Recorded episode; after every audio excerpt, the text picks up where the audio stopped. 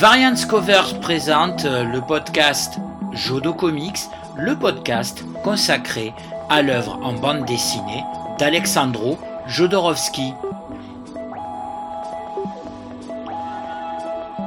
Et tout de suite, l'épisode numéro 0.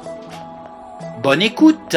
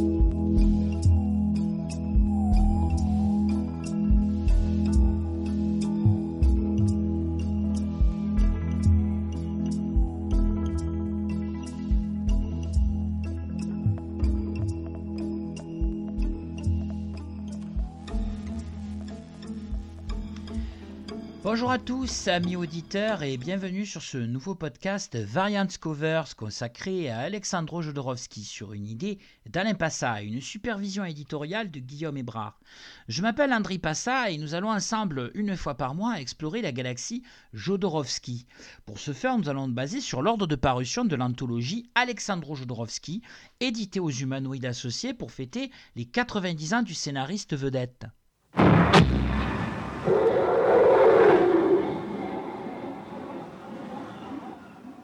Alors qui est Jodorowsky? C'est probablement une des questions les plus difficiles qui soit à poser pour une entrée en matière.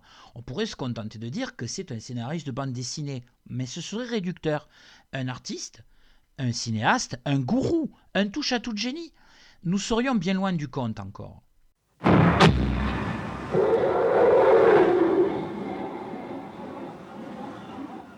Tout le monde est complexe, mais tous les grands noms de la bande dessinée nous avons affaire euh, ont un parcours singulier.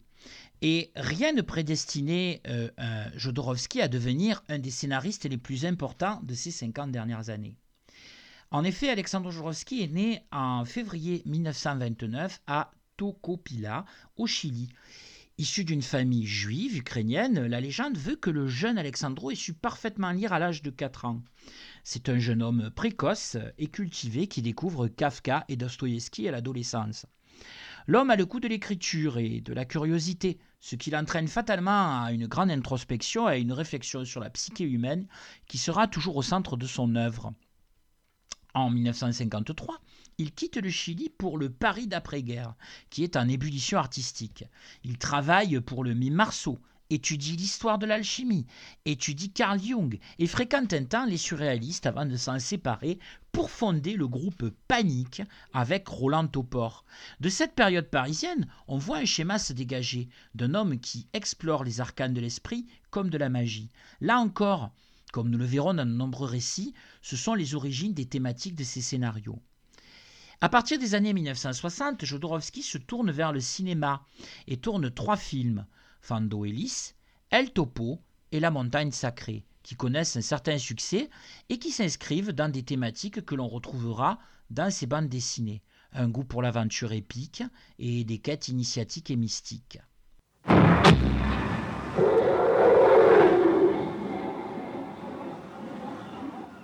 C'est à partir du succès de ces trois films que Jodorowsky se lancera dans une tentative d'adaptation du célèbre roman de Frank Herbert, à savoir Dune.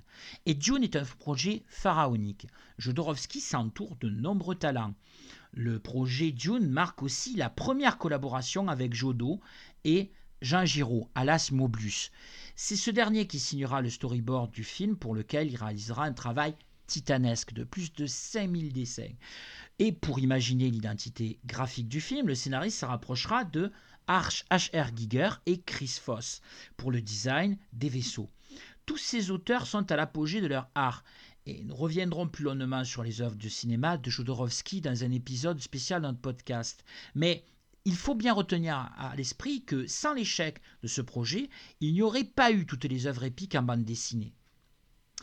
Mobius fait d'ailleurs partie des fondateurs du magazine de science-fiction Métal Hurlant et de sa maison d'édition, Les Humanoïdes Associés. C'est là que seront publiées de nombreuses séries ayant connu un grand succès comme L'Incal ou bien La Casse des Métabarons. C'est ce qui me servira donc de base à cette série de podcasts. L'anthologie des 90 ans d'Alexandro Jodorowsky met en évidence l'immense œuvre en bande dessinée et la complexité avec laquelle il faut avoir à l'esprit pour les aborder. Ce sera donc la colonne vertébrale de ce podcast dans lequel nous allons découvrir un univers mystique et psychédélique qui a marqué l'histoire de la bande dessinée moderne de ces 50 dernières années.